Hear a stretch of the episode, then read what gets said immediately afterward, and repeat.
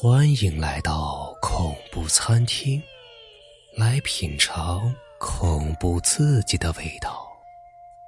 本节目由喜马拉雅独家播出。咱们今天要讲的故事啊，叫做《破煞》。二十世纪五十年代末到六十年代初啊，有几年是新中国建国之后。最困难的一段光景，持续了大概三四年。这天，村子里来了一个逃荒要饭的，一个人，一看就知道啊，走了很远的路。那脸厚厚的风尘，使人看不清楚他本来的样貌。衣服破的不能再破，人瘦的不能再瘦了。现在城市里流浪的那些乞丐和他比起来啊，那简直就是富人。因为至少那些乞丐啊，还有足够的力气说话呢，而他已经饿得说不出话来了。因为饥饿，他站不直身子，只能弯着腰，一步一步的慢慢挪。见一户人家，就上去轻轻叩叩门。人出来了呀，他就伸出一双黑手，把头深深低在臂弯，不住的微微给人鞠躬。连一句“给我一点吃的吧”都说不出口啊！但是在那个年月，连自个儿家的孩子呀都得忍饥挨饿，谁会有多余的食物拿给他呀？就是有，谁舍得呀？逃荒者呀，一连敲开十几户人家的门，没有讨到一口吃的。客气的人家对他摇摇头，摆摆手；不客气的，干脆就一个字：滚。有什么办法？他只有默默走开，用颤巍巍的手再去敲下户人家的门。敲了，就可能还有一线希望；那不敲，就是死路一条啊！他几乎彻底绝望了，准备再敲开一个门。如果还不行的话，他就放弃。可是，那扇和他一样破旧的门却迟迟敲不开，这是他最后的底线。他不甘心活下去的希望就这样破灭，他不停的抠那个满是铁锈的门环，不停的抠，声音是越来越小。他实在不愿相信这扇门后面没有人。恍惚之间，他听到门后好像有轻轻的脚步声，接着呀，那门吱呀一声，真的开了。站在他面前的是一个中年妇人，灰黑的一张脸，一点光泽都没有。一看就是平时啊也吃不饱，嗨，这身上啊一件灰褂子，补丁垒着补丁，不过这还算干净。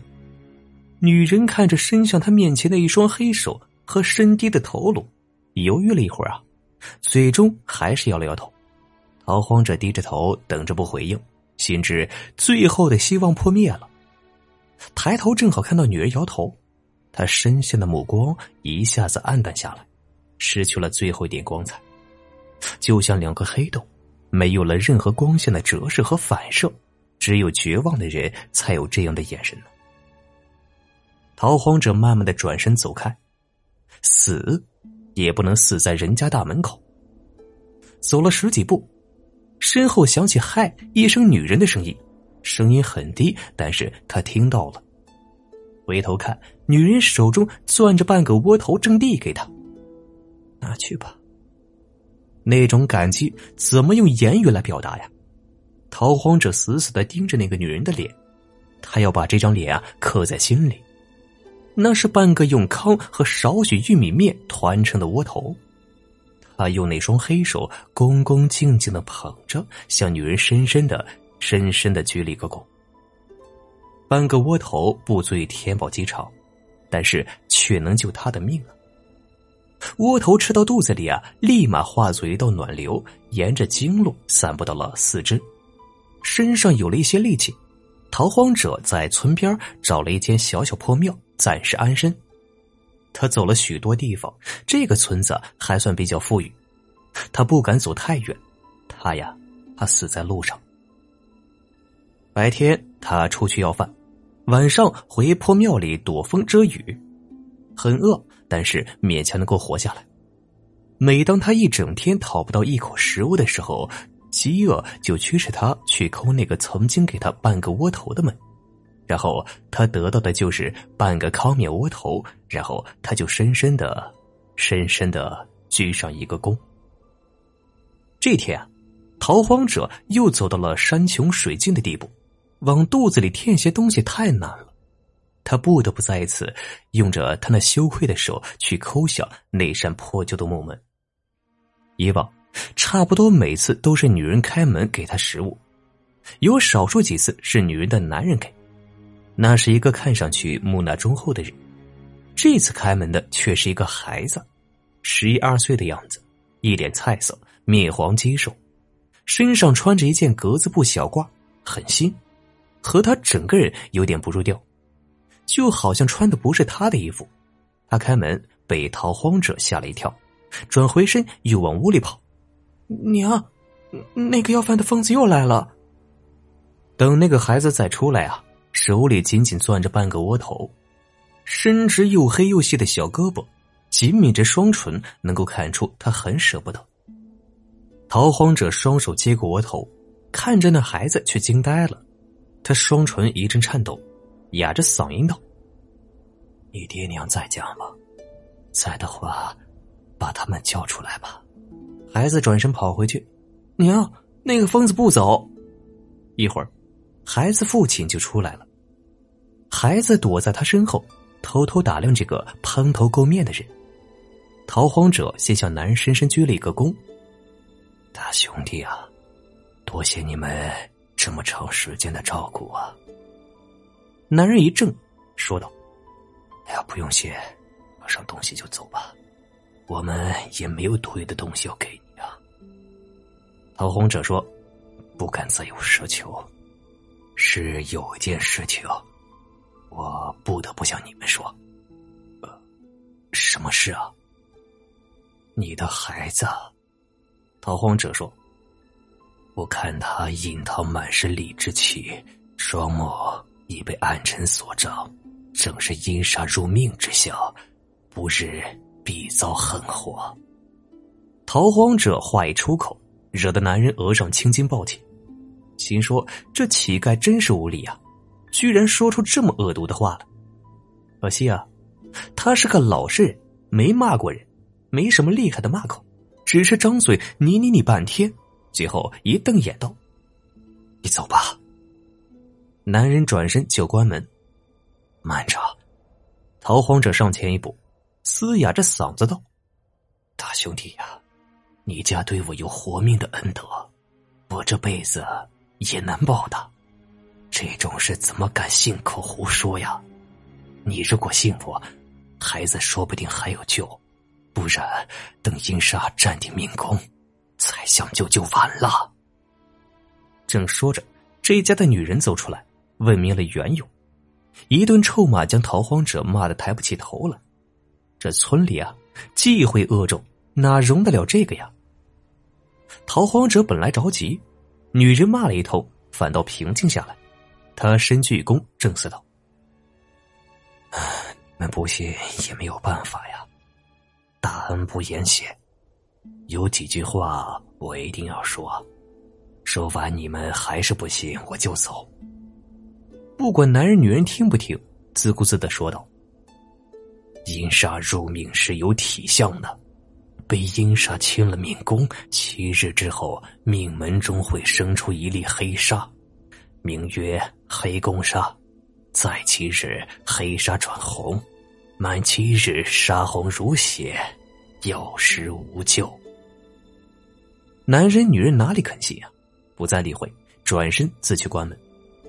逃荒者无奈说道：“我暂且在村西庙里安身，不会走远。”应了只管来找我，指望越快越好。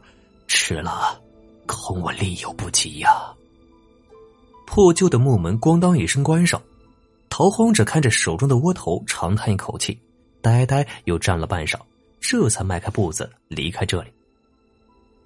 以后的几天，那扇木门后一直很平静。逃荒者每天可以从那个门口经过，他都想上前抠开那扇木门。向那对好心的夫妻再次陈明厉害，表白心迹。但是每次一立良久，思忖再三，还是拖着沉重的脚步离开了。这样一连过了十多天，一个清晨，逃荒者在饥饿中醒来。其实啊，也不能说是醒来，因为饿的他根本就睡不着。又要开始为这一天的生存挣扎了。他想站起身来，但是两腿酸软，已经没有力气撑起他这瘦弱的身体。他真想就这么躺在地上一觉睡过去啊，永远不再醒了。忽然，庙门哗啦一声被人推开，两个人走了进来。逃荒者定睛一看，正是常给他救济的那两口子。他精神一振，站起来。女人在前，男人捧着两个窝头跟在后面。见了逃荒者，屈身施礼。女人道：“我们有眼无珠，不是高人，还请先生看在我们曾经发过善心的份上，莫计前嫌。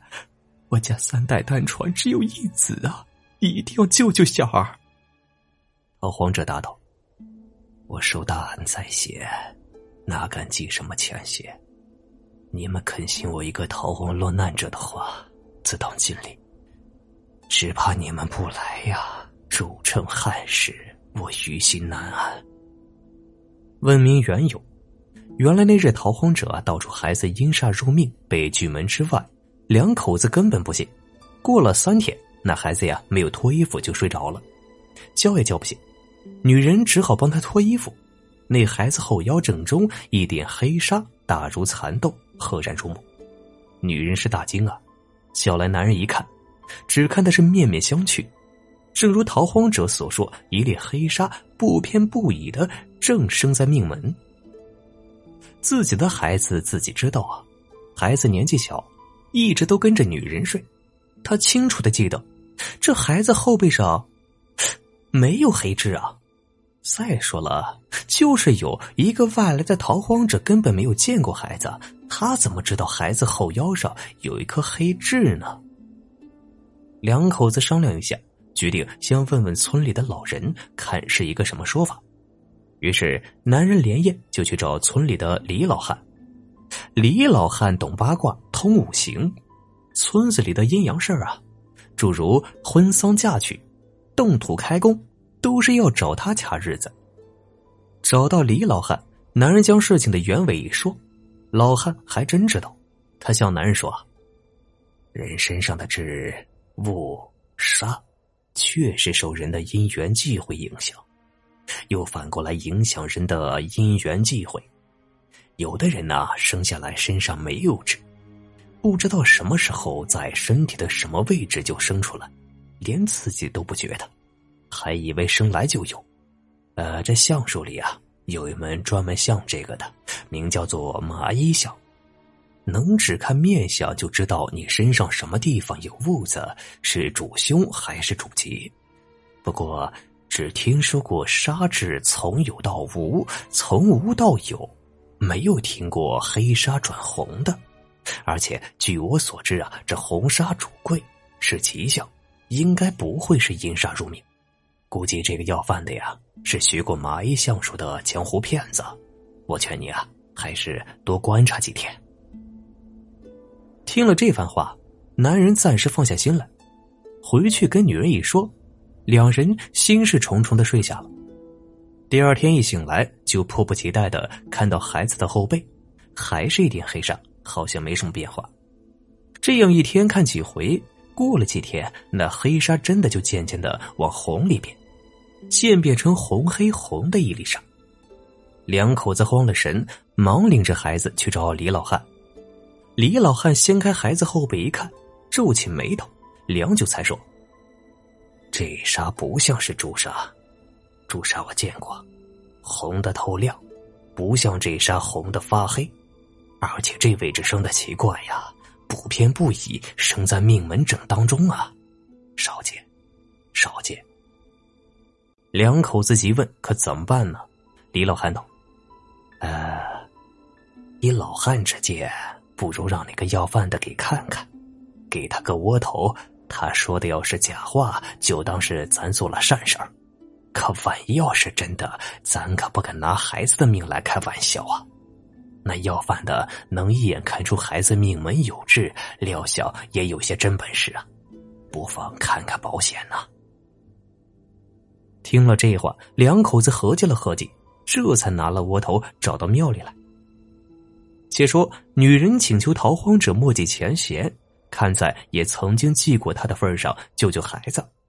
逃荒者一脸的凝重，在纸上掐了掐时日，又问了问那沙的颜色大小，说。两肾是人仙之本。所谓前对脐轮，后对肾，中间有个真金顶。金顶既是命宫，阴煞虽然已经侵入，时日也不短，作性还没有破顶，应该还能够有救。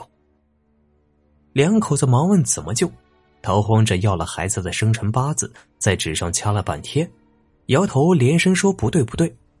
以孩子的八字算来，命格中福禄虽薄，可也并不冲犯什么神煞，不会有阴煞入命。逃荒者又沉吟道：“莫不是你们记错了孩子的出生时辰？”女人断然答道：“不可能记错。”逃荒者又从头掐了一遍，仍然摇头说：“不对。”蓦然间，一个念头窜入脑中。想起了那孩子身上不入掉的新衣，逃荒者悚然一惊。莫不是他在外面捡到了什么东西，比如衣裳、鞋袜之类？那两口子闻言，脸上变了颜色。女人道：“确实捡了一件小褂子。那天我们下地干活，他一个人在地头玩耍，在地头捡了一件格子外褂。我看那褂子还新呢，孩子穿着也算身。”就让他穿着了，就是现在身上穿的那件。逃荒者猛地拍大腿，这就对了，就是这件衣裳作怪。两口子对望一眼，说道：“这衣裳能做什么怪呀？”你们有所不知啊，这衣裳才厉害呢。煞本是无形之气，应四时游动于十方世界。感天地之无极，做阴阳之平衡。人是血肉有形之体，并天命生于世间，受天地滋养，耗天地精华，难免有所冲犯。不过，寻常的煞气害不到人命，比如桃花、纸杯之类，统称为伪煞。只需晓得趋吉避凶的方法，自然可以化解。如果不幸命犯真煞，化就化不掉了，只有用破法才能够解了这煞气啊！两口子一脸迷茫，显然听不懂。逃荒者又道：“这破煞之术就和这衣裳有关。命犯真煞只有一个破法，要有懂破煞之术的人施术，将阴煞附在此人贴身的物件上，丢在外面，一般以十字路口最好。”如果此物件很快被人捡走，阴煞便随物附身，直至发作；如果几日无人捡取，阴煞将会反噬原主，而且发作的更厉害。若是你们没有记错孩子的生辰，那他捡起的新衣服必定附有阴煞无疑了。两口子着急起来：“谁这么缺德，这么害人呢？求先生救救我们孩子呀！”逃荒者安然道。如今会施这种法术的人已经很少了，就是会，没有制服大德作为根本，也不可能轻易施展。只因生死有命，天道有常，随意施为祸及无辜，恐遭天谴。听逃荒者说了半天，神乎其神，最后这一次好像是不肯请师叔救人。女人以为他故意为难。嫌这两个窝头给的少了，说道：“家境艰难，确实没有多余的东西，请看在以前接济过先生的份上，求求救救孩子呀！”逃荒者低头不语，夫妻两个期望的目光落在了满头杂发的头颅上。那头颅曾经在他们面前深深的低下去，触动了他们恻隐之心，而今这头颅又在面前深深低下。却感觉他们自己变成了乞讨者。良久，逃荒者猛然抬起头：“哦，我尽力而为，只是我流落到这里，一些失处的物品，还要你们代为准备。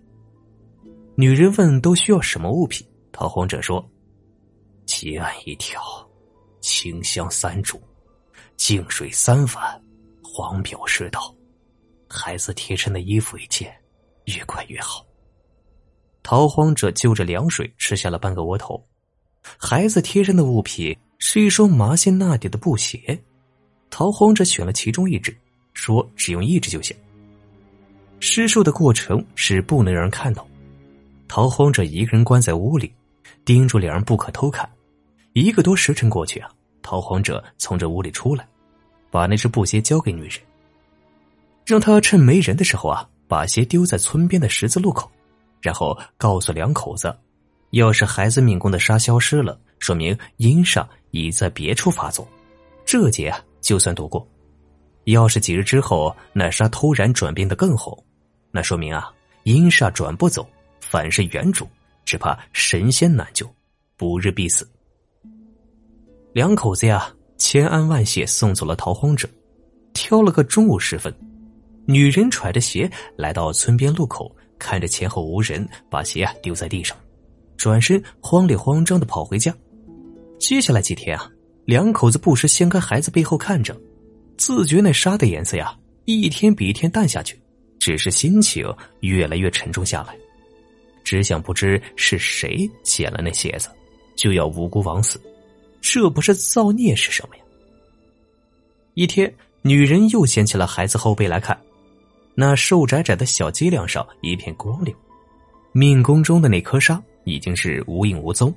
叫来男人看啊，两口子相对无言，欣喜中心里不免有些发沉。过了一会儿啊，听得大门外有人高喊：“呀，刘三家的牛顶死人了，快去看看呀！”两口子一惊，是这邪作怪吗？忙出门去看，很多人都顺着大街往东跑。两个人跟着跑了过去，一路上听说刘三家的那头大牛突然发疯红了眼，在村口啊顶死了人，只是不知道顶死了谁。村口已经围了很多人，两口子挤进了人群，一看就傻了眼。被牛顶死的那人正躺在淌土道上，双颊深陷，瘦的不能再瘦，被鲜血染透的衣裳破的不能再破，正是那个逃荒要饭的人。可怜的是，逃荒者的肚子整个被牛角顶破，身旁不远还有一只被血浸染的小小布鞋。逃荒者是异乡人，流亡到这里无亲无故，他的后事啊成了问题。村里人商量一下，随便找个地方把人埋了算了。那两口子呀觉得过不去，棺材置不起，就将家里那领的新席子拿出来，好歹啊。也要把尸体裹起来，不能随便埋在土里喂虫蚁啊！两口子又请李老汉出面，将逃荒者的尸体啊处理干净，把肚子啊用线缝上，转世投胎，让他下辈子呀做一个完整的人。最后，两口子借钱织了一件新衣为死者换上，好让他在下面啊也体面一些。再多烧一些纸钱，在下面也不用再要饭了。